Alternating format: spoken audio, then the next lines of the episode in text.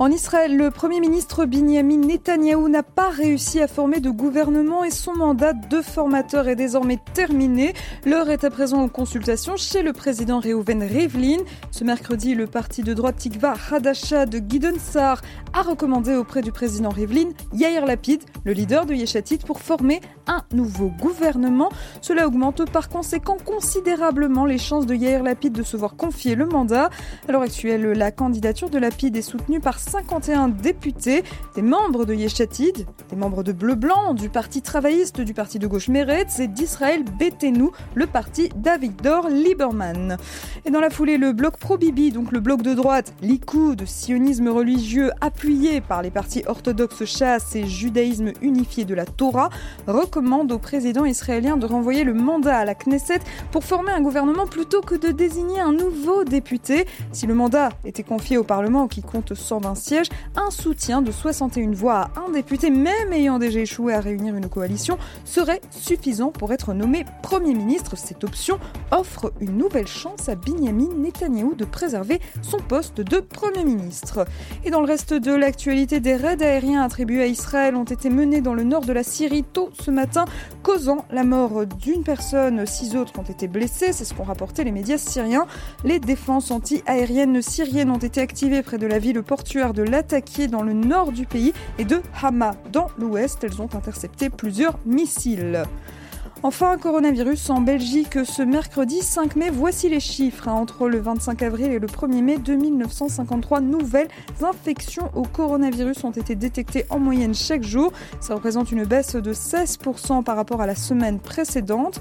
Pour la même période, une moyenne de 46 900 tests de dépistage ont été effectués tous les jours. Ça, c'est une hausse de 7% par rapport à la semaine dernière. Pour les admissions à l'hôpital, elles s'élèvent en moyenne à 186 par jour entre le 28 avril et le 3 mai. C'est une baisse de 11% par rapport à la semaine précédente. À l'heure actuelle, en Belgique, 2614 patients sont actuellement hospitalisés à cause du Covid-19. 795 d'entre eux sont en soins intensifs. Et c'est la fin de ce flash, chers auditeurs. On se retrouve à 18h pour le journal de la rédaction et tout de suite, vous retrouvez évidemment votre incontournable émission du mercredi. Mythe de boss avec Olivier Sokolski et Serge Bézère. C'est maintenant à tout à l'heure.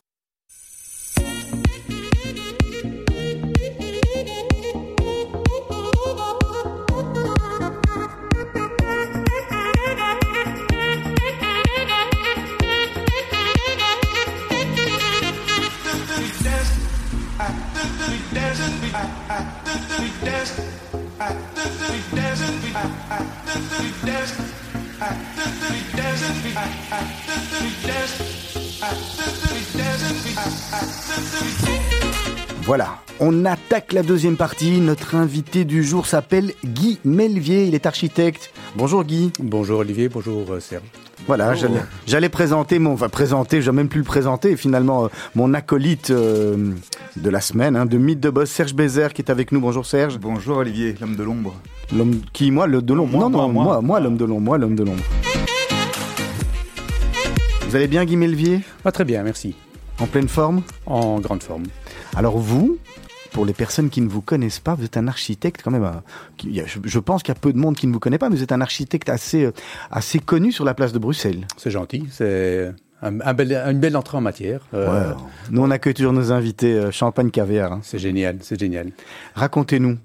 Ben, comment raconter? Ben, J'ai terminé mes études. à l'époque, c'était l'ACA Horta qui était rue du Midi avec les, euh, dans l'Académie des Beaux-Arts avec des architectes d'intérieur, les, les, photographes. Donc vraiment, on était entouré euh, par, par, tous les artistes. Donc c'est déjà un parcours euh, artistique au départ. Au départ, départ, départ, vous, vous aviez une vocation à être architecte. Vous saviez directement que vous vouliez rentrer dans l'architecture? Je dirais vers 15-16 ans, j'ai décidé de rentrer en archi. Mon père aurait voulu que je fasse Polytech et j'ai été pendant trois jours une journée porte ouverte à Polytech et j'ai dit bah, c'est pas pour moi.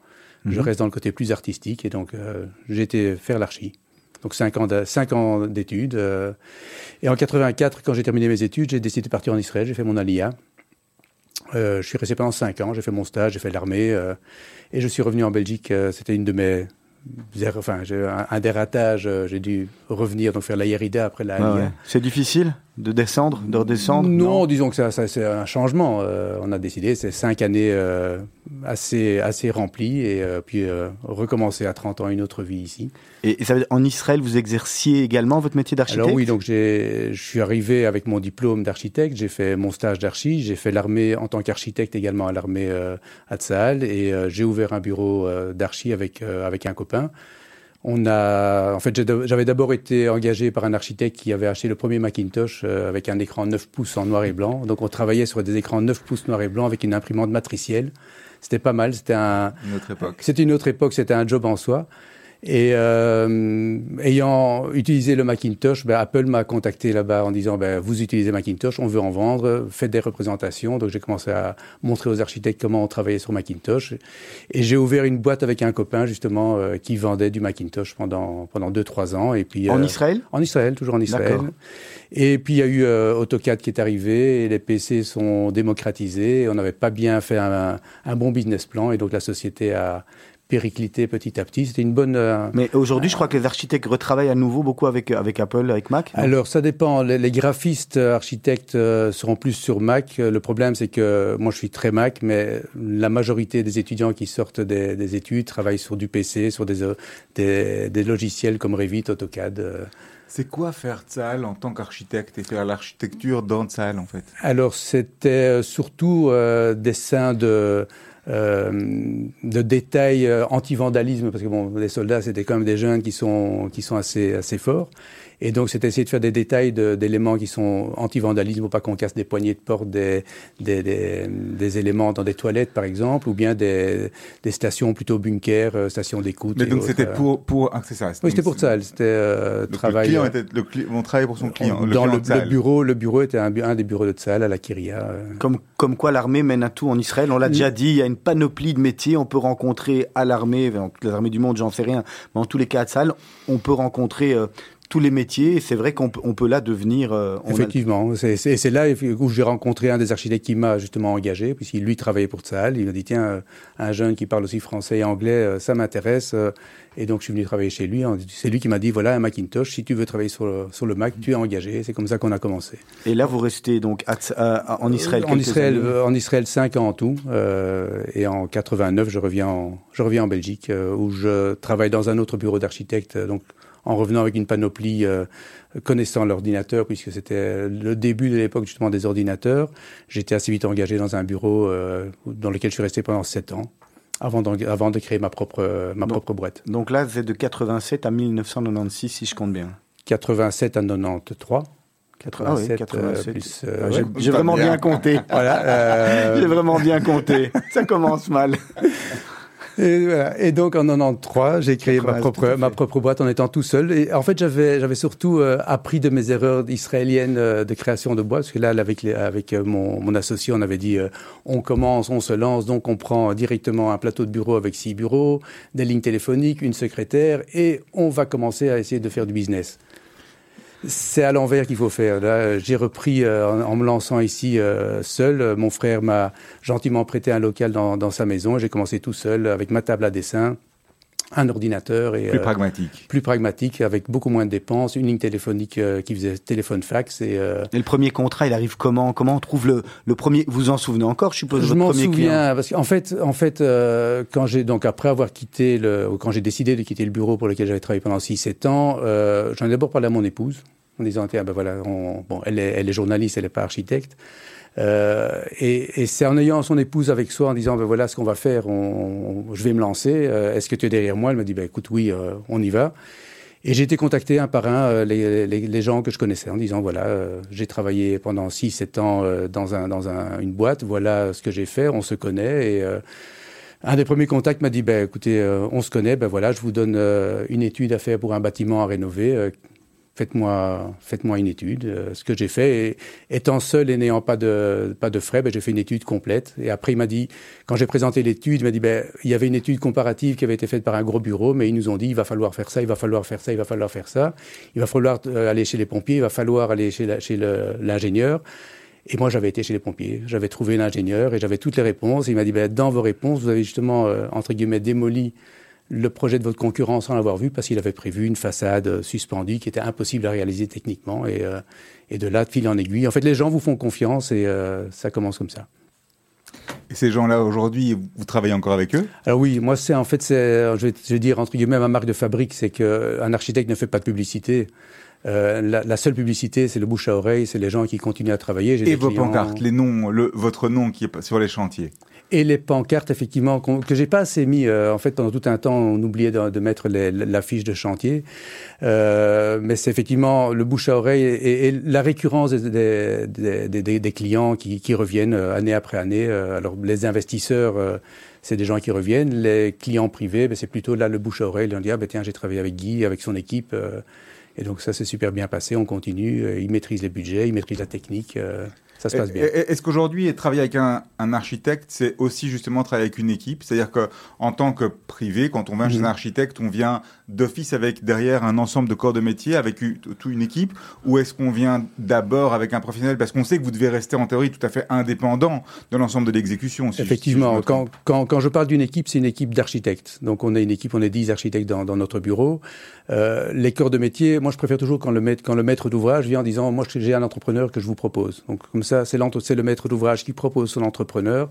Je ne viens pas imposer mes corps de métier. Alors, c'est vrai qu'il y a des entrepreneurs avec qui je préfère travailler parce que je sais qu'ils travaillent très bien, qu'ils sont respectueux des délais, des plannings euh, et, du budget, mais je n'aime pas imposer quelqu'un. Donc, euh, quand, je dis euh, c'est une équipe, je pense par rapport à la question, c'est plus une équipe de, professionnels, architectes, designers, stabilité, ingénieurs techniques spéciales, etc., qu'on peut proposer pour donner un produit fini qui, qui tient la route sur le, sur chantier.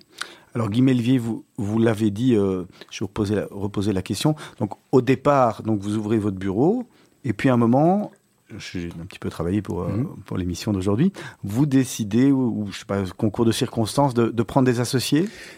Oui, bon, c'est l'âge aidant.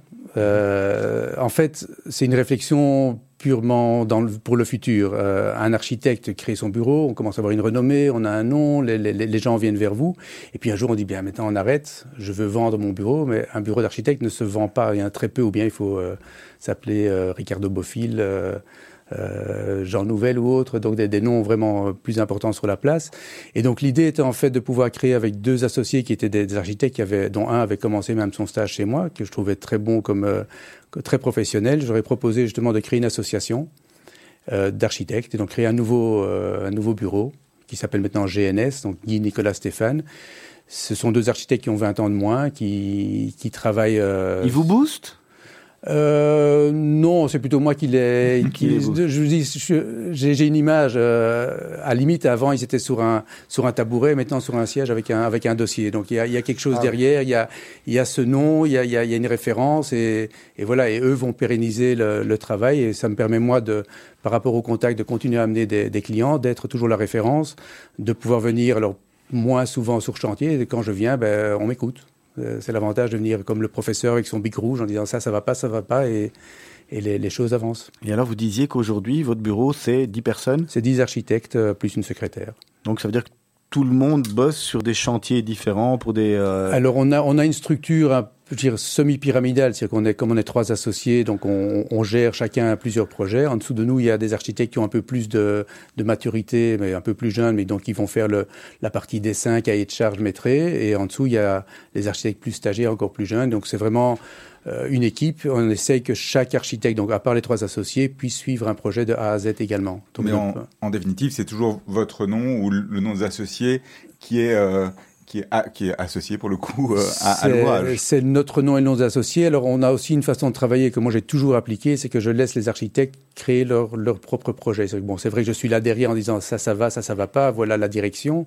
J'ai été fort frustré quand j'ai travaillé dans, dans le bureau d'architecte, quand j'étais revenu d'Israël, avec le, le, le, patron qui venait avec une esquisse déjà terminée avec son gros cigare en disant voilà, mets-moi ça honnête. Ça faisait 15 ans de métier et je devais mettre au net des plans pour quelqu'un d'autre. Mais c'est ça qui doit être très compliqué quelque part dans un processus créatif. C'est-à-dire que on a quand même des créatifs qui s'opposent mm -hmm. ou peut parfois se complément, enfin, parfois il y a une complémentarité. Mais com comment est-ce que vous arrivez à, à, à, à arriver à créer ensemble, en fait, à co-créer? Je pense que c'est un magic touch, c'est un, une sauce qui va ensemble. On voit très vite quand, quand un projet, quand on a fait une esquisse, quand, il, quand ça fonctionne, ça fonctionne pas. Euh, on a une idée de base. Moi, j'ai quelque chose en tête. Alors, j'ai la faculté de pouvoir dessiner sur un papier, enfin sur un iPad, et d'expliquer l'idée. Un de mes associés, lui, n'est pas capable de dessiner, donc il a, très difficile à donner les idées. Mais on peut, par contre, par rapport à des, plans ou des perspectives, dire, ben, tiens, on va changer ça ou ça, et, donner un, objet fini qui, fonctionne et qui surtout, alors euh, on en parlera certainement plus tard, qui, qui respecte les règlements. C'est là où on est un peu parfois euh, on reçoit, comme on dit, des baffes à gauche et à droite parce que, ah ben non, là, vous pouvez pas parce que le règlement l'interdit. Là, non, euh, c'est pas possible. Jusqu'à l'exécution, j'imagine, parce que même, on en parlera encore un peu plus tard aussi, mais dans tout ce qui est, une fois que l'exécution est faite, on a, euh, la garantie, qui cette fameuse garantie décennale qui se met en place. Et donc, euh, c'est votre nom qui est là. Si vous avez pris un architecte, je suis certain que ça n'arrive pas, mais qu'un de vos collaborateurs, même un stagiaire, a été un, entre guillemets un bras cassé pendant quelques jours, ou qu'il était là, ou qu'il a qu'on a fait des bêtises, ou un mauvais entrepreneur On peut avoir les deux Alors, alors donc, il y a d'abord le, bras cassé. Alors, quand on sort les plans, euh, on les vérifie d'abord au bureau avant de les sortir sur sur chantier ou de l'envoyer au, client ou de le montrer au client. Donc, on a, on a ce, ce, check. Donc, même si on laisse des collaborateurs travailler sur les plans, il y a un moment, on va vérifier ce qu'ils ont fait.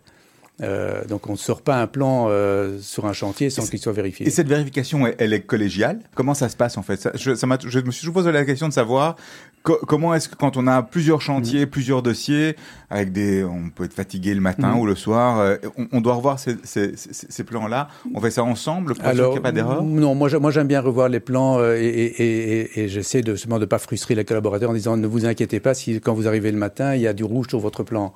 Euh, parce que j'aime bien, il faut pouvoir se concentrer quand on regarde un plan. Euh, il y a des méthodes, on prend un plan, moi je prends parfois un plan, je le retourne en, miroir pour aller regarder le plan à l'envers, on voit tout d'un coup plein de choses différentes qu'on n'avait pas vues. Quand on regarde un plan tout le temps de gauche à droite, on le voit tout le temps de la même façon. Quand on le retourne, on fait vraiment une image miroir, on dit tiens, oups, il y a quelque chose qui marche pas, et donc c'est là où on va, on va aller chercher le, petit détail. Euh, ça, c'est un contrôle qu'on doit faire. On a un contrôle qualité, mais qui chaque projet étant différent, on peut pas dire, on n'a pas un, checklist en disant, euh, regarde, euh, oui, on a des checklists en disant, ben, euh, ce que j'apprends souvent à mes, à mes collaborateurs, c'est qu'il ne faut pas croire ce que l'ordinateur vous dit. Hmm. quand on dessinait à, sur une feuille de papier, bon, on faisait notre calcul nous-mêmes en disant ben, 1m20 plus 1m70, ça fait bien 2m90. Et quand l'ordinateur. Je ne vais pas compter, je ne vais pas donner le total. il s'est trompé là tout à l'heure.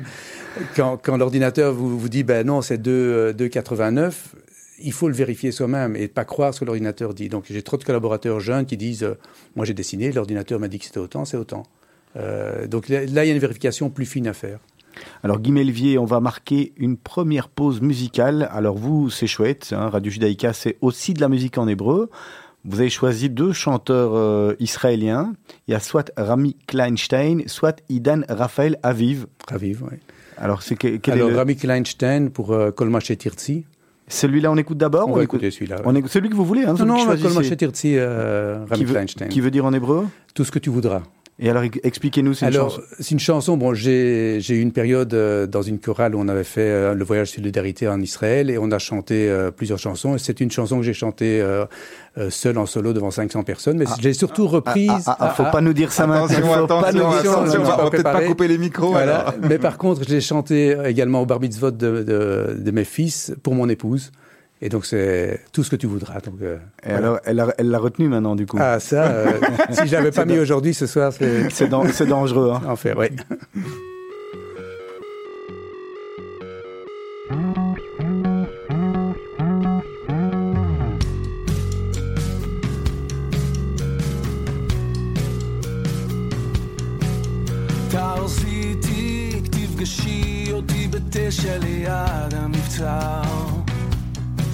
אני לא יודע מה מתחיל, אבל מה שהיה נגמר.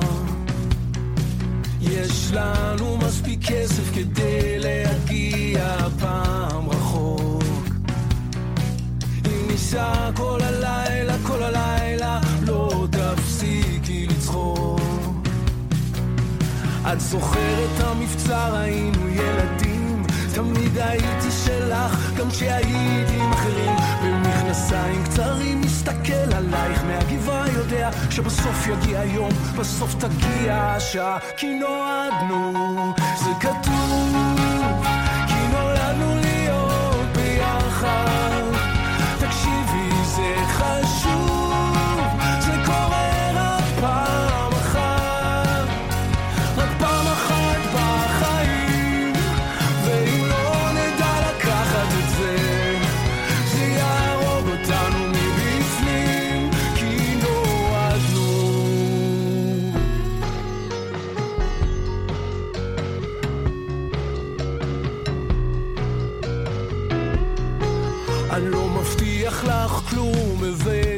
טבעת וחליפה.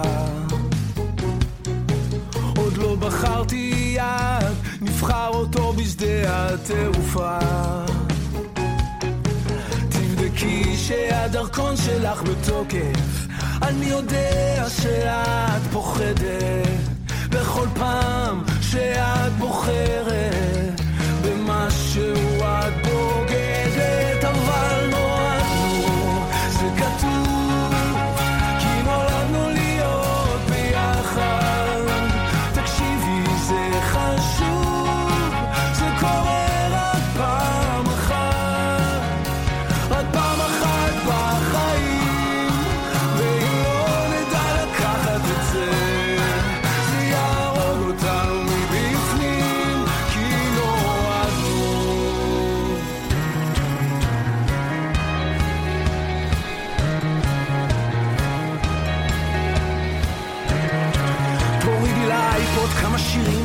Voilà, c'est Mythe de Boss.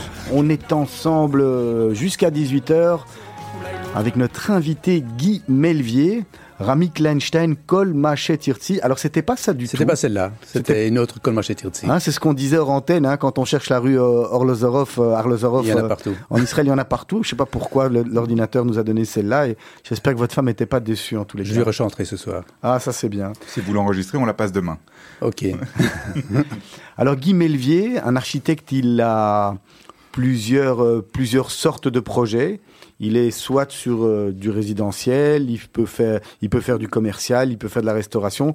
Vous, c'est quoi votre, euh, votre, votre, votre menu principal, on va dire, votre activité principale? Je vais me faire descendre après par mon fils parce que je dis toujours, je fais de tout et de rien. Je suis spécialiste en tout et en rien. Euh, c'est qu'on fait vraiment tous les types de, de projets. Chaque projet est un nouveau projet. Chaque projet, on doit à chaque fois réétudier euh, la base, euh, comprendre, effectivement, on parlait de lois, de normes, etc. Il faut, il faut tout reprendre à zéro. La situation n'est jamais la même, mais donc on fait euh, du résidentiel haut de gamme, du résidentiel pour des investisseurs. Euh, on est en train de terminer un hôtel pour les, les Chinois au Cam Yuan Market. On, on est les architectes de, le- de l'école internationale, ASB. Euh, on a fait tout le campus de l'école euh, à Boisfort.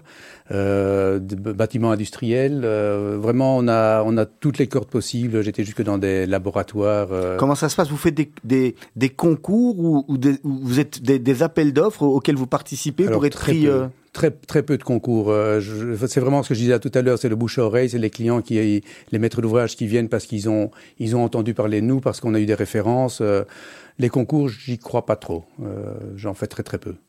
Alors il y a un bâtiment dont on a quand même pas mal parlé dans la presse, c'est votre bureau? Mhm, Vous expliquez un petit peu?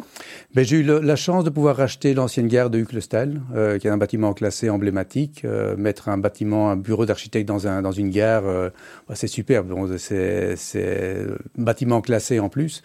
Et donc, c'est un, en- un endroit génial pour, euh, pour travailler. C'est un, peu un- c'est un peu un must pour un architecte d'avoir justement un, un- un bureau qui se démarque de l'ordinaire. Euh, je crois que ça fait partie, euh, ça fait partie du, ça fait partie du job, ça fait partie de, de, de l'image qu'on donne. euh, Et là, c'est vraiment, c'est un coup de chance. Et c'est votre carte de visite aujourd'hui quand les gens viennent chez vous C'est vraiment une- vous estimez que c'est une carte de visite par rapport à vos activités, par rapport à ce que vous faites Non, je crois que c'est simplement c'est un lieu. C'est, c'est, ça aurait pu être n'importe quel autre chouette lieu. Je pense que c'est, la façon dont on l'aménage à l'intérieur, dont on le vit. Euh, ici, bon, il y a le côté aussi développement durable. On a le train qui passe. euh, on peut prendre le train pour aller aux, aux réunions de chantier quand on est au centre-ville. Euh, on peut prendre le vélo pour pour arriver avec avec le train aussi. Donc non, c'est plutôt c'est une image. Je pense à d'autres éléments, d'autres endroits. Ça aurait pu être simplement c'est, un coup de chance. Alors on a dit que vous aviez plusieurs terrains de chasse. hein, Mhm. hein, donc euh, en tant qu'architecte, vous, qu'est-ce que vous préférez? Alors actuellement, je trouve ce qui est très chouette à faire sont les, les maisons résidentielles haut de gamme. On a d'ailleurs eu le, Bruxelles Sorta Prize pour un, un des bâtiments euh, avenue Molière euh, il y a deux ans. C'est import- important les prix? Alors là, oui, euh, dans ce cas-là, parce que c'est très reconnu par ses pairs. Euh, le prix est, est un, c'est un prix. euh, Bon, c'est prestigieux, c'est pas, c'est pas le, le, le prix de skier de l'architecture, mais n'empêche que pour la, pour la Belgique, je trouve que le Bruxelles Sorta Prize est important. Euh, c'est, enfin voilà, j'ai oublié le début de la question. Je suis parti sur le. Que- que- Sur que- le- quel était votre, vo- Qu'est-ce que vous préfériez aujourd'hui? Euh, Donc vous dites le résidentiel, le, le résidentiel de luxe. Le résidentiel de luxe est très chouette à faire, euh, surtout quand, quand on a des clients qui, qui, qui viennent avec. je veux dire, le premier que j'ai fait, c'était et, et sa phrase type était "Faites-moi plaisir, faites-vous plaisir". En disant montrez-moi ce que vous êtes capable de faire. Donc pas de limite. C'est arrivé devant un, il y a un lieu, euh, c'est une maison à, rénover, dire écoutez montrez-moi ce que vous pouvez faire. Et, Comment est-ce qu'on appréhende ce genre de C'est vraiment le c'est le feeling, c'est l'endroit, on a, on ressent les énergies. Euh, alors comment est-ce que comment est-ce qu'on travaille à partir de euh, ben voilà montrez-moi ce que vous voulez faire. Alors il y a deux choses. Bon d'abord il y a l'angoisse de la page blanche que, que, tous les designers doivent avoir, disant effectivement comment je vais partir là-dessus, et puis tout d'un coup les choses se mettent en place. Il y a le feeling du lieu. Il y a, bon, je suis pas feng shui en architecture, mais je pense qu'il y a quand même, ça doit être inné. Et je crois qu'on voit un lieu, on commence à le sentir et, et, on part, on part sur une idée en 3D et puis on, on la développe. Euh, et, et, ça donne un produit fini qui, qui justement euh, plaît au client. Et, S'il y, avait un style Guy Melvier, euh, est-ce qu'on peut définir quel, est votre style? Alors j'aime bien la ligne droite, claire, nette. J'aime pas les, les, les, éléments tarabiscotés. j'aime bien le, le épuré? épuré, oui, épuré.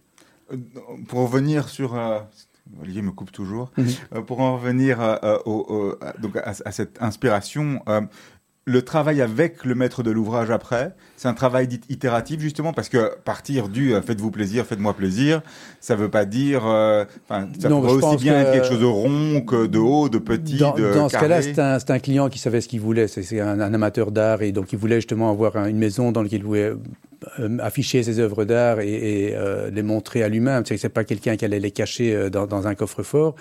la première esquisse que j'ai faite, être au muséal, il m'a dit Ok, c'est chouette, mais là j'ai l'impression d'être dans un musée, donc faites-moi quelque chose, une, plutôt une ambiance à vivre. Et donc c'est là-dessus qu'on est reparti vers une maison, maison à vivre. Et l'architecte entend ça Donc vous, par rapport au maître de l'ouvrage, vous êtes comment Vous êtes parce qu'on peut être borné, on peut être, on peut avoir une, une vue en disant mais non, c'est ça qui est génial. Justement. Non, je pense que justement je suis un architecte qui n'est pas borné et qui et qui, qui euh, façonne son architecture par rapport au client, petit, petit à petit. Euh, quand un client vient en disant je veux un mur rouge dans ma chambre, je dis écoutez c'est pas la meilleure des couleurs quand vous allez vous réveiller le matin, mais je veux un mur rouge dans ma chambre. Bon, euh, c'est pas la meilleure couleur. Je veux un mur rouge, ben, il y a plusieurs nuances de rouge, mmh. mais c'est vous qui l'avez choisi. Et à la fin, dire le client euh, vit dans sa maison et, est content parce que c'est effectivement c'est lui qui l'a choisi. Euh, j'aime bien bon quand on parle de privé parce qu'il y a aussi les institutionnels quand on parle de privé, j'aime bien quand le client à la fin a l'impression d'avoir lui-même fait son propre projet et se dit c'est ma maison, c'est moi qui l'ai construite. Et nous on était derrière pour l'aider et pour lui dire là euh, non euh, euh, je vais prendre un simple exemple un WC de 70 cm de large ça n'ira pas il faut au moins 90 cm donc là on va aider à, à donner des, des, des, bases mais j'aime bien quand le, le maître d'ouvrage vient et, et, donne son input parce que c'est vraiment c'est lui qui va vivre dans ce dans ce lieu.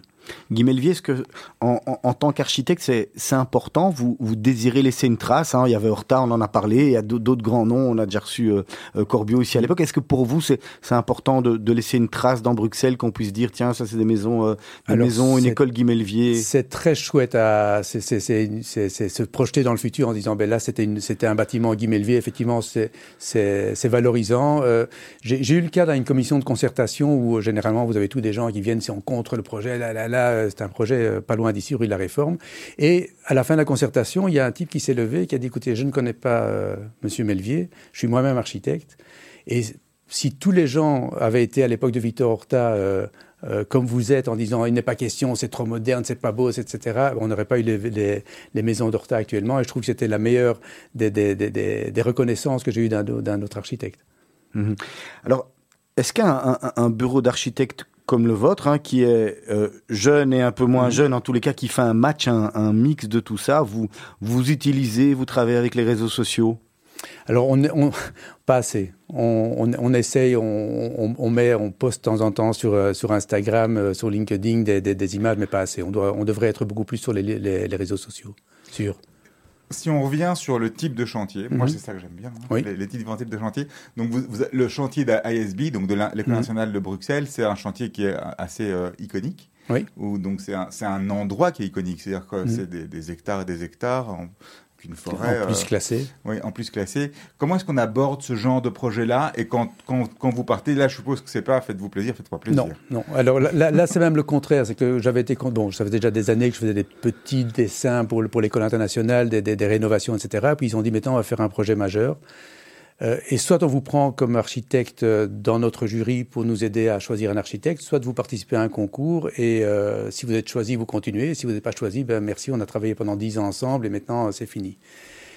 Et j'ai eu un, déclic. Je me dis, ben, seul, je ne le ferai pas. Je suis pas Victor Horta. Et donc, j'avais rencontré un architecte américain aux États-Unis, euh, spécialiste dans les bâtiments scolaires. Et je l'ai appelé en disant, euh, voilà, il y a un concours ici en Belgique pour un gros bâtiment, pour une école. Seul, je le ferai pas. Euh, Est-ce qu'on peut s'associer? Et donc, euh, le gars directement dit, bah oui. Euh, Parce que là, il y a, je suppose, un cahier des charges très spécifique à respecter en termes du nombre, nombre de classes, de l'espace, euh, des types d'espaces. Enfin, c'est pas vous qui êtes allé imaginer un auditoire ou une salle de concert ou... Non, mais c'est différent. C'est-à-dire que quand c'est des espaces pour, par exemple, la communauté française, c'est très restrictif parce que c'est un truc institutionnel. Ici, c'est une école privée. Donc, là aussi, c'était, on a 450 élèves, faites-nous un bâtiment pour 450 élèves je sais pas, je sais en fait, euh, en tant qu'architecte, on vient, on dit voilà, on vous fait un beau bâtiment. Ici, on est venu en disant non, la philosophie est différente. Quel est le type d'éducation que vous voulez donner à vos enfants quel est le type d'éducation que vous donnez dans l'école et comment nous pouvons transposer l'architecture dans, dans, dans l'éducation, et pas le contraire. Donc l'architecture ne doit pas imposer un type d'éducation, c'est l'éducation qui va nous dire quel type d'architecture on va faire. Au niveau des matériaux, des ouvertures des espaces Au niveau des, volumétries et des espaces. Et de la manière de, la circulation, par exemple euh, ben, Par exemple, euh, une école type, c'est un couloir avec des, des, des, classes à gauche et à droite. Ici, nous, notre école, c'est une école ouverte où les, les, classes, on utilise les couloirs qui ne sont plus des couloirs, ils sont des espaces euh, de convivialité où les classes peuvent justement ressortir vers les couloirs, utiliser tous les espaces et utiliser le potentiel total du bâtiment, euh, utiliser le bâtiment, je dire, à 90%, au lieu de l'utiliser à 70%, parce qu'il y a des grands couloirs qu'on n'utilise pas dans les écoles traditionnelles. Et c'est là où on a gagné, en fait, le, je même pas le, concours, parce que quand on a présenté l'idée, par rapport aux autres architectes, l'école est venue en disant ben, on va même pas lui faire de concours parce que vous avez vendu votre, votre projet en disant ben, effectivement on va vous faire un, un dossier, un, un, projet qui correspond à notre façon de vouloir éduquer. Et pas on va vous faire un beau bâtiment dans lequel vous allez éduquer. Et c'est là où effectivement on est, on est euh, spécialisé dans cette architecture. Mmh. Guy Melvy, vous avez, vous avez des, des maîtres ou des, des sources d'inspiration? Non, pas vraiment. Je suis très peu euh, à la recherche d'autres inspirations. Euh, non. Euh, en, en, architecture, je, je, je, regarde, euh, oui, on a, on a des bouquins, on bouquine. Euh, les en, voya japonais, en voyageant, peut-être, on, on, rencontre de.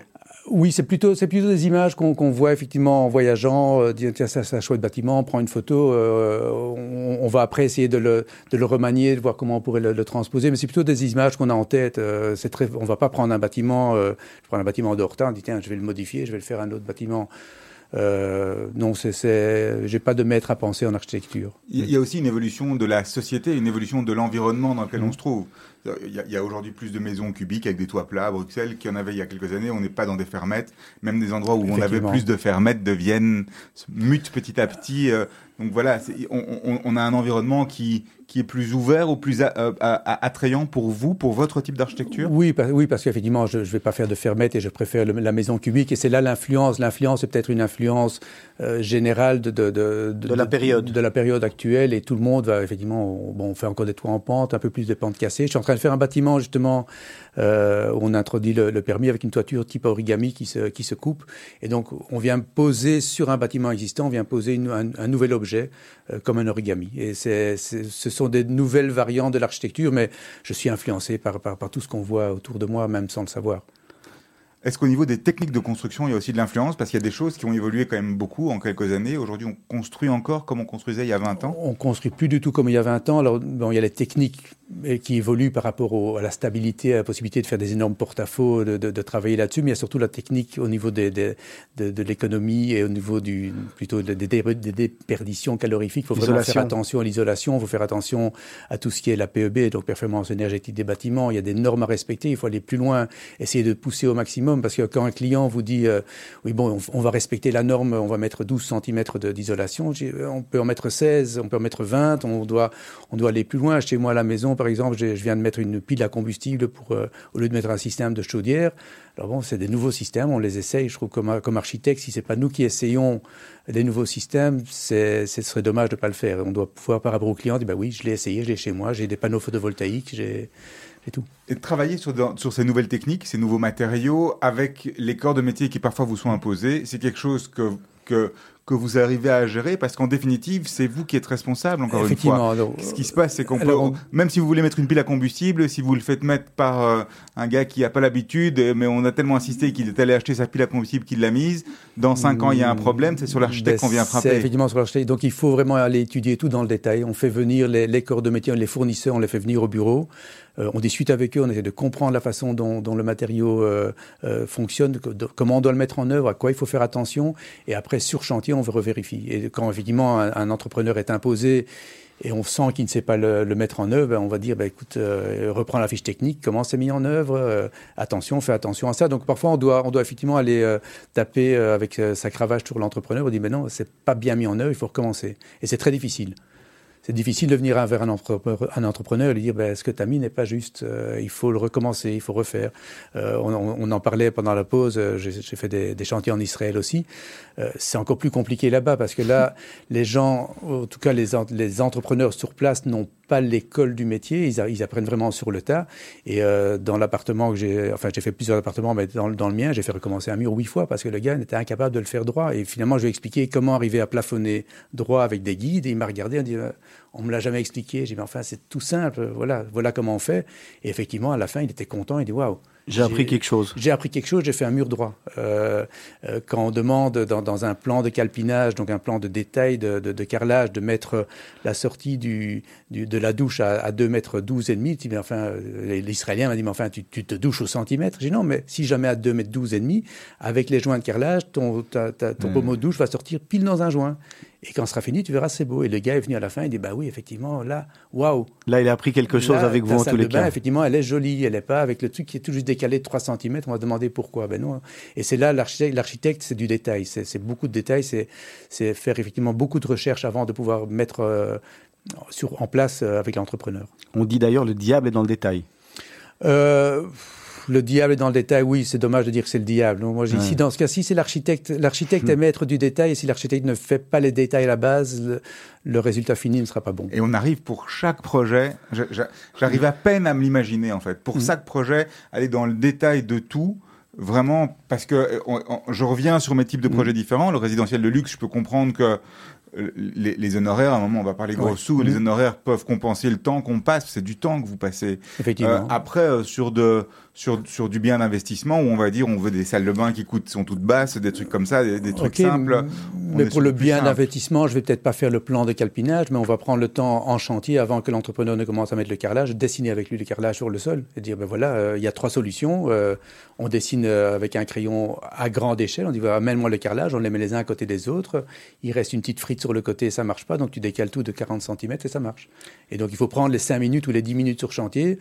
Et à partir du moment où le corps de métier a compris dans une salle de bain comment il fallait faire, ben, il va bien le faire dans, la suivante. Ou bien quand on va lui dire, j'avais dit qu'il fallait pas de petites frites sur le côté dans la salle de bain, il le fait, ben, il démonte. Quelque part, on peut avoir des, maintenant des corps de métier qui sont certifiés Melvier, là euh, qui, ont, qui, ont été, euh, qui ont été dans l'école euh, sur le chantier, effectivement. ils savent. Ils savent je reprends l'anecdote du, du, du, chantier en Israël où l'entrepreneur, on avait terminé le chantier et puis il y a quelqu'un, un Français, qui a acheté l'appartement à côté, qui est venu voir l'appartement. Il a fait Waouh, est-ce que je peux faire la même chose chez moi? Je dis, ben, en souriant Oui, si vous avez le même architecte. Et il m'a pris comme architecte.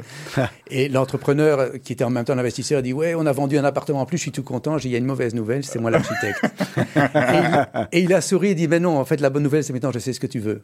Et donc, on est arrivé aussi à un résultat qui était tout aussi bon parce que le gars savait ce que je voulais faire. Mhm. Alors, Guy Melvier, moi, j'ai deux questions de base, mhm. une question basique pour euh, les personnes qui n'ont jamais utilisé euh, d'architecte. Euh, je viens demain, je, trouve un terrain, je veux construire une maison. Première question, combien de temps ça dure à partir du moment où j'ai trouvé le terrain jusque quand la maison est terminée s'il n'y a pas de problème? Deuxième question de base, comment est rémunéré un architecte? Alors je vais répondre à la deuxième question. D'abord, un architecte est rémunéré au pourcentage sur le montant des travaux. Euh, c'est un pourcentage euh, C'est logique ou pas selon vous? C'est logique ou pas? Parce que Alors, ça ne correspond pas au temps passé. Ça correspond pas au temps passé. Euh, j'aime bien à un certain moment, moi aussi, euh, forfaitiser les honoraires en disant voilà, on arrive à un montant parce que finalement, que le gars prenne une, une poignée de porte qui coûte 50 euros ou coûte 150 euros, ça va pas changer grand-chose dans mon boulot. Euh, ça va changer quand le gars va faire un, parquet à 100 euros ou un parquet à 250 euros parce qu'il y aura peut-être plus de, recherche justement, de dessin, de, calpinage même du parquet et de, mise en œuvre. Donc il y aura peut-être plus de temps passé. Euh, mais je pense que c'est logique, c'est une base, il y a un pourcentage. Euh, une fois que c'est défini, on n'en parle plus, on, fait, on, arrive à, ce montant des honoraires. Maintenant, le temps, le temps alors c'est ce que je disais là tout à l'heure, il y a la page blanche. Euh, on, a, on a le temps de l'esquisse. Alors parfois les esquisses arrivent très vite, parfois elles mettent plus de temps, mais je dirais que quand quelqu'un vient chez moi, euh, on leur dit généralement, ben, dans deux ans, on sera euh, à la fin, on sera dedans, on espère, mais là, les administrations prennent leur temps. On a un gros problème pour l'instant sur Bruxelles. il y avait ce qu'on appelait un délai de rigueur que les administrations devaient, devaient suivre. Ce délai de rigueur à cause du Covid a été annulé. Qui était déjà long en soi, je suppose, avant euh, ça faisait tout juste un an que ce délai de rigueur était mis en place où les administrations avaient 45 jours pour vous donner un accusé de réception de dossier complet. On déposait euh, le dossier à l'administration. Après 45 jours, l'accusé de réception de dossier complet devait tomber ou sinon ça passait à la région directement. On perd beaucoup de temps, hein, Guy avec toutes ces autorisations, ces administrations. Si c'était tout ça était plus simple et plus léger, on pourrait travailler et faire beaucoup plus de projets. Alors, si je pouvais changer quelque chose dans l'architecture, c'était effectivement euh, simplifier l'administratif et, et, vraiment pouvoir travailler en tant qu'architecte et pas, pas uniquement faire l'administratif et de l'avocat. Et pour vous, ce côté administratif, il a une raison d'être parce qu'à la base, il y, a une, il y a une volonté ou une, une logique par rapport à l'urbanisme, par rapport à la, la cohérence de l'urbanisme dans une ville comme Bruxelles où, on a quand même eu quelques belles bêtises. Quoi. Voilà, il, y a, il y a la raison d'être des années 70, 80. on, a fait, on a fait beaucoup de bêtises. Euh, Aujourd'hui, c'est poussé à l'extrême. C'est poussé trop à l'extrême. C'est poussé à l'extrême. Euh, il y a les monuments et sites qui nous tombent dessus, même pour des bâtiments qui n'ont même pas vraiment d'idées. De, de, enfin, je comprends que des bâtiments, et c'est la loi avant 1932, sont d'office repris un inventaire. On a besoin de l'avis des monuments et sites pour les modifier. Mais il y a des bâtiments des années 60 qui n'ont aucune valeur et tout d'un coup, euh, on nous dit, bah non, euh, vous ne pouvez pas le démolir. Il y a eu, y a une dans la dans la presse et on, a eu euh, Van Quickenborn, je pense, qui, mhm. qui, discute justement de la pour revoir le rôle des notaires dans le dans le cadre des projets immobiliers, dans le cadre des, des, achats et mhm. des ventes. Peut-être que là aussi, il faudrait plus de simplification administrative sur l'obtention des permis, parce qu'en définitive, 80% des éléments pour être automatisés. Oui, ben, je prends toujours un exemple différent aussi. La Flandre et, Bruxelles ou la Wallonie, euh, un permis introduit en Flandre est introduit de façon digitale entièrement. On, envoie tout en PDF, on reçoit un, numéro, on introduit tout ce numéro sur tous les fichiers PDF, ils sont introduits. À Bruxelles, il faut faire le double. On introduit tout en papier, on reçoit un numéro, et il faut refaire un PDF pour l'envoyer sur le site Open Permit, où on doit encore même effacer le nom du, propriétaire parce que le, le, RGPD ou le règlement général sur la protection des données ne permet pas de laisser le nom du propriétaire euh, affiché. Guy quelle est la, la, demande la plus folle qu'on vous a faite euh, en, en, termes de maison euh, S'il y, avait une anecdote à nous raconter d'une maison. parler de votre femme là. Hein. Non non non non non non. Euh, L'anecdote la plus folle et la plus, je vais dire même entre guillemets débile, c'était euh, c'est en Israël. C'était un gars qui avait trois filles qui voulait une salle de bain avec trois euh, trois lavabos. Et j'ai expliqué que ça ne servait à rien, qu'elles n'allaient pas être toutes les trois en même temps. Ouais, c'était peut-être pour le, le milkshake et fly chic hein, pour le lait et la non, viande. Non non? non, là, non là il aurait eu en plus un quatrième pour tout ce qui n'est pas cachère, mais euh, non, non, c'est vraiment euh, le gars qui voulait ces trois. On a réussi finalement à lui faire faire que deux lavabos, il a compris. Vous avez déjà dit non à des clients qui, vous, qui, qui insistaient, insistaient, insistaient, dit non, moi je veux ça, je veux ça, je veux ça. Dites non, c'est vraiment trop débile. C'est impossible. Donc, quand, quand c'est techniquement ou, ou, euh, euh, c'est tout à fait illogique, oui, je, dis non. Mais sinon, je disais tout à l'heure, le gars qui veut son mur rouge devant lui, ben, il aura son mur rouge, mais, mais, le lendemain, sa femme lui dira, mais enfin, je t'avais dit que c'était pas ce rouge-là qu'il fallait mettre. Alors, Guy Melvier, certains architectes aiment euh, faire des mobiliers, euh, euh mobilier, aiment faire du mobilier, aiment faire des livres. Euh, c'est votre cas aussi des, des objets des... Non, c'est plus le, côté designer. non, moi, c'est vraiment l'architecture, architecture. pas de paysagiste, pas de parce que ça, une œuvre ou un, un quelque part aujourd'hui, surtout sur une maison de luxe. Ben, l'extérieur est presque aussi important que l'intérieur. Oui, non. Euh, dans son ensemble. Quand on parle, de hein. design, on parle de designer d'objets, chaises, euh, livres, etc. Non, euh, la maison, si on met une maison seule sans tenir compte du contexte extérieur, euh, la maison ne sera pas réussie. Donc effectivement, il y a le paysagiste qui va travailler. Donc nous, on, on donne une base, et j'aime bien travailler à ce moment-là avec des architectes paysagistes qui, qui me disent, on va vous proposer un projet qui correspond à votre architecture y compris au niveau des éléments. Je pense qu'aujourd'hui, on a de plus en plus on essaie d'associer des éléments. On parlait tout à l'heure d'architecture japonaise. On, on, a cette logique de euh, associer le minéral au végétal Oui. et à l'aquatique Tout- de plus en plus. Tout à fait. Je prends l'exemple, bon, la maison qu'on vient de terminer, euh, enfin que je viens de terminer pour pour pour, pour nous. Euh, il y a un certain endroit, un, un élément vertical noir de- d'éléments en aluminium, et le, le paysagiste m'a proposé un bambou avec des troncs noirs qui est mis tout juste à côté de cet élément vertical. Donc là, c'est vraiment le mix entre entre le végétal et le, et le minéral. Vous travaillez beaucoup à l'étranger, Guy Melvier? Euh, alors j'ai pas mal de, de projets à Kinshasa qui sont maintenant euh, terminés. J'ai fait des projets euh, en Hollande, j'ai fait des projets au Luxembourg, des projets en Israël. essentiellement, voilà, c'est plutôt Israël. L'axe Israël-Kinshasa était important. Allez, Guy Melvier, on va, on va entamer la, la dernière partie de l'émission parce que le temps file. Euh, on va commencer par les tu préfères, donc permettre Oui. de vous tutoyer pour les tu préfères. Alors, tu préfères ne jamais utiliser Internet ou ne plus jamais regarder la télé? Alors ne plus jamais regarder la télé. Ah oui, Internet, c'est indispensable Ah, je aujourd'hui. pense qu'actuellement, oui, en plus on peut regarder la télé sur Internet. Donc Ah, la ben voilà. question est, euh, voilà. Tu préfères trouver le grand amour ou gagner au loto? Alors le grand amour, j'ai déjà trouvé. Donc, je vais pas lui dire, je préfère gagner au loto. Donc voilà. euh, Aujourd'hui, si c'est si Aujourd'hui, aujourd'hui, c'est au loto parce qu'il y a j'ai déjà voilà, le grand amour. j'ai le grand amour, donc, je- donc gagnons au loto. Magnifique. Tu préfères Et elle prendra pas ses valises. Elle va ça. rester, hein, ouais, c'est ça, hein, comme... euh, Pour l'instant, il y en a beaucoup qui avaient, qui auraient, qui avaient plus d'argent que ceux qui ont gagné au loto. Qui... Ouais. Alors, le- la suivante, là, ça, ça, ça pose quand même des, des- des solides questions. hein. Tu préfères porter les sous-vêtements de quelqu'un d'autre ou utiliser la brosse à dents de quelqu'un d'autre? Alors les sous-vêtements, euh, je sais qu'à me doucher après, mais la brosse, non, la brosse à dents. euh, Impossible non, non, impossible. D'un fumeur?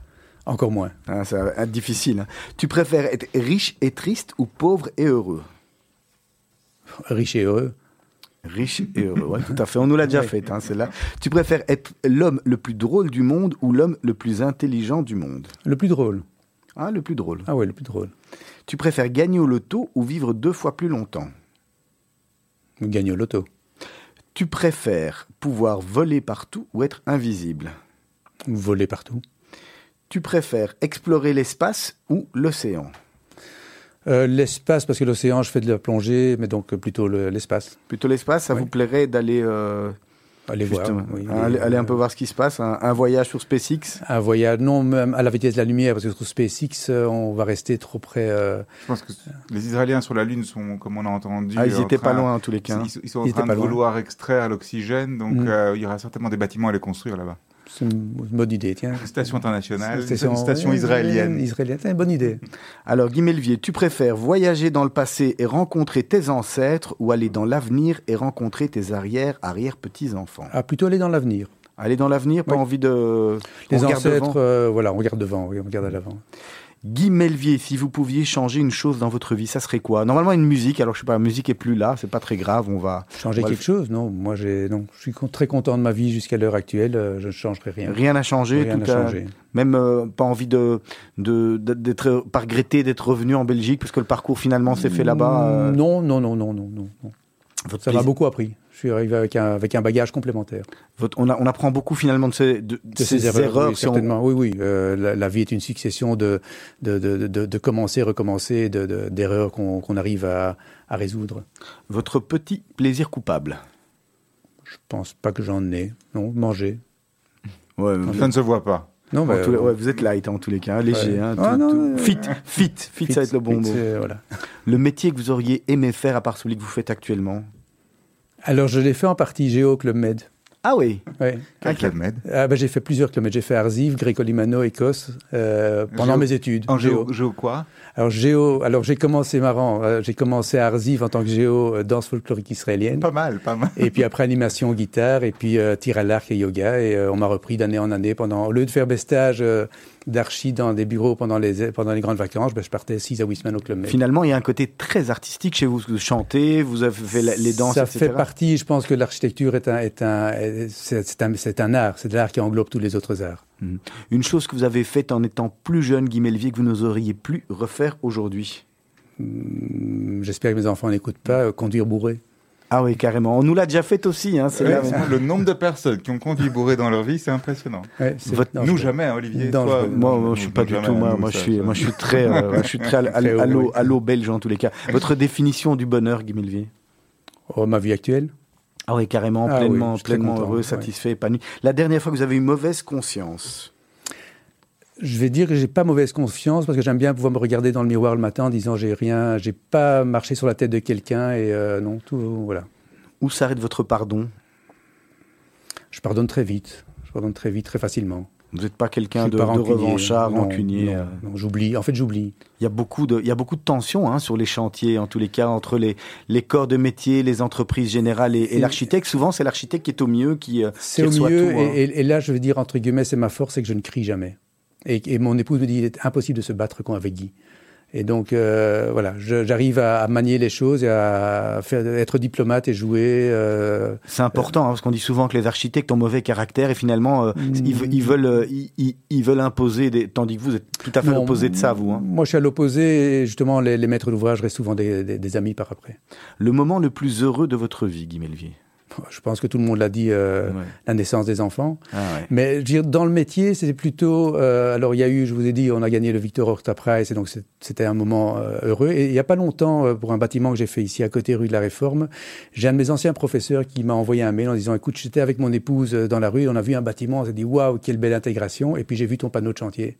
Et il m'a envoyé ce mail. Et bon, c'est un gars que j'avais vu il y a 30 et des ans qui était en plus un prof assez dur et qui m'a dit, m'a envoyé ce mail en disant vraiment Guy, tu as fait une belle architecture. Et ça, ça fait plaisir. Ça fait plaisir. Vous voyez où dans 10 ans Toujours à faire de l'architecture ou plutôt euh, ailleurs, relax Alors, de... faire de l'architecture plus relax, justement, pouvoir, euh, pouvoir euh, être en retrait, alors soit en Israël ou au bord de la mer ou avec une olivrée, ou j'entendais la semaine passée être en Afrique du Sud avec un, avec un ranch avec des, des animaux. mais je me vois plutôt cool. Alors, on va vous demander un top et un flop. C'est une question qu'on pose de manière régulière à nos invités. On peut commencer par le top, si vous voulez. Je vais commencer par le flop. Le, flop. Euh, le fait que j'ai raté mon alia. Ouais, ça c'est. Un... Et le top, c'est le fait que je suis revenu en Belgique et que j'ai retrouvé ma femme et que j'ai eu mes enfants et que j'ai fait ma carrière actuelle. Qu'est-ce qui a réellement changé votre vie? S'il y avait une personne qui avait vraiment euh, changé votre vie, qui vous a apporté euh, beaucoup J'ai eu des conseils de, de, de, plusieurs personnes. Mon frère, euh, justement, à plusieurs, plusieurs reprises dans, dans mon métier. Euh, des, des, des, architectes plus âgés qui m'ont dit, quand je, quand je me suis lancé, euh, vas-y seul, lance-toi, t'es capable. Si vous aviez une, une, bucket list, des vrais souhaits de, de vie que vous n'avez pas encore réalisés, vous vous dites, ça c'est vraiment un rêve, j'aimerais bien, ça serait quoi? Faire quoi? Aller dans l'espace, euh, la question là tout à ah l'heure. Voilà. Construire la, la, première station, Construire la première station euh, israélienne, israélienne euh, mais pas sur la Lune, c'est trop près. Au moins Mars. Au moins voilà. C'est quoi la chose la plus folle que vous avez fait dans votre vie?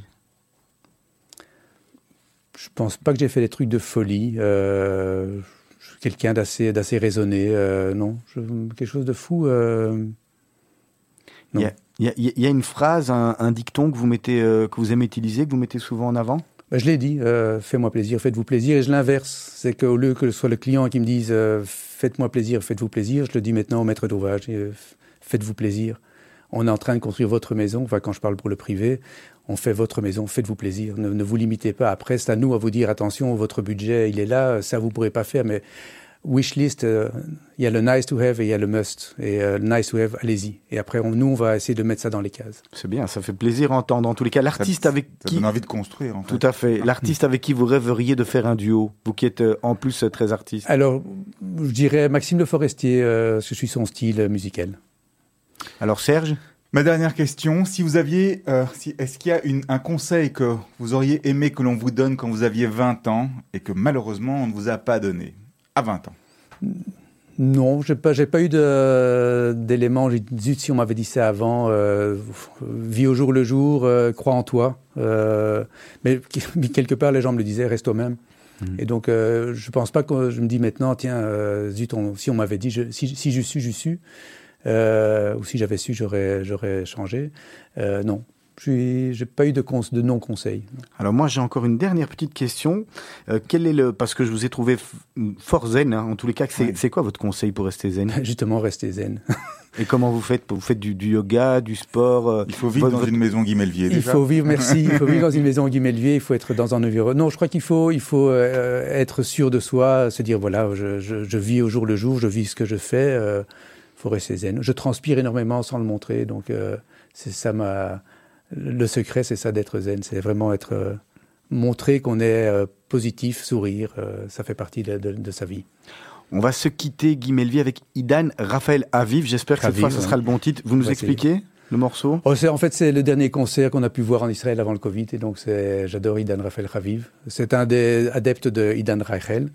Et euh, c'est un, des morceaux que j'ai, parce que j'aime bien, j'aime bien le rythme de ce morceau-là. euh, les paroles pas spéciales, n'ont rien de spécial. Il n'y a pas d'autre euh, de, de sens caché. C'est plus le, le fait que c'est le dernier concert qu'on ait vu en Israël. C'est dommage qu'on n'ait pas les caméras parce qu'on aurait eu la, le géodance israélienne qui Voilà. aurait pu nous, nous faire quelque chose sur. Ah, c'est pour bientôt. hein. sur celui-là, train oui, tiens. un peu- En plus, en plus, il y a des pas de danse. Voilà, c'est pour bientôt. On est en train de s'équiper. C'est le studio qui qui grandit euh, petit à petit grâce à notre euh, assistant d'antenne Ida- euh, Ilan euh, Ilan Rehan qui fait un, un travail remarquable.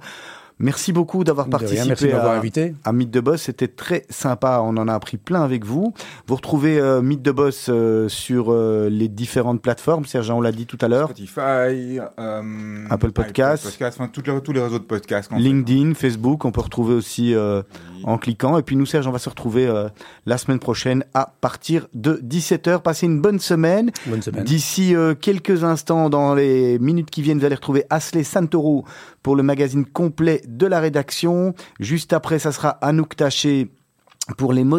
Et puis, juste après, ça sera l'émission des jeunes de la Brite qui sont en pleine forme aujourd'hui, comme chaque semaine d'ailleurs. Dès demain matin à 7h, Miri Maman vous emmène avec toute son équipe pour une matinale. Il y a plein d'actualités là qui sont passées. J'ai vu plein de choses. Je vais pas teaser.